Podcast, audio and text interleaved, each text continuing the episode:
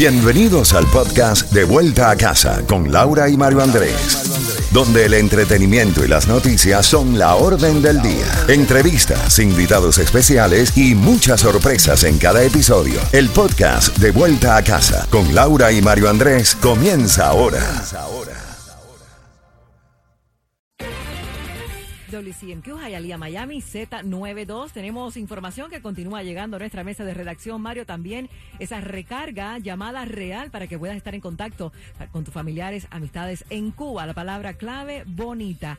Bueno, ya a esa hora de la tarde nos llega que el expresidente de Estados Unidos, Donald Trump, aseguró que no volverá a Twitter, aunque Elon Musk desbloquee su cuenta suspendida, recordemos, desde enero del 2021, tras haber eh, comprado esta red social. O sea, que ha dicho de que no va a regresar a Twitter. Tenemos los cinco barrios de Miami, Mario, donde la renta es más económica. Con el aumento del precio de la renta en la ciudad de Miami, muchos tratan de buscar sus opciones más económicas. Los cinco barrios de Miami donde la renta es más barata, según la plataforma de renta Summer Sun.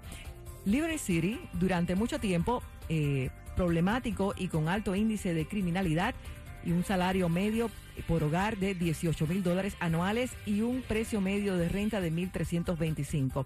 A la pata, con un salario medio por hogar de 19 mil dólares anuales, tiene un precio medio de la renta de 1.500 dólares. También pequeño Haití, Little Haiti, eh, uno de los más eh, pobres de la ciudad, con un ingreso medio por hogar de 18 mil dólares. El precio medio de la renta es de 1.600 dólares. La pequeña Habana también, el ingreso familiar promedio es de 15 mil dólares. El precio medio de la renta es 1.800 dólares. Y Overtown, el ingreso familiar promedio es de 13 mil dólares. El precio medio de la renta de Overtown es 1.925 dólares.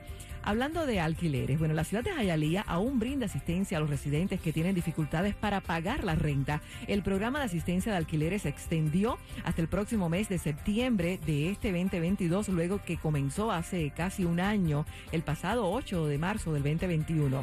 De los 7 millones que recibió la ciudad, han otorgado 4.3 millones a los residentes. Los hogares elegibles pueden recibir hasta 12 meses de asistencia más tres meses adicionales si la ciudad determina que es necesario para garantizar la estabilidad de la vivienda. Esto es lo que debes cumplir para obtener la ayuda económica. Uno, vivir en Hialeah. Dos, tener un ingreso familiar menor del 80% del promedio del área. Tres, certificado escrito de las dificultades económicas por el coronavirus. Cuatro, documento al riesgo de eh, experimentar eh, falta de vivienda. Cinco, no debe tener otra asistencia de pago por los mismos costos. Y seis, eh, podría llamar ya si necesita esa ayuda al 305 863 2970 si necesita más información. Repito, el número es el 305 863 2970. Mario, hacemos contacto ahora con nuestro colega Luis Vega. Mi querida Laurita, años de mucha disputa, años de diferencias, años de dimes y diretes y en el último en las últimas 24 horas un mini documental o un anuncio, ¿no? De un eh, documentalista del sur de la Florida que ha querido mostrar que será un negocio tan terrible o peor que el del estadio de los Marlins. Y miran que ese fue uno de los peores porque eh, se firmó por 500 millones de dólares y vamos a terminar, o digo yo, los residentes de la ciudad de Miami van a terminar pagando mil millones de dólares a lo largo de 30 años.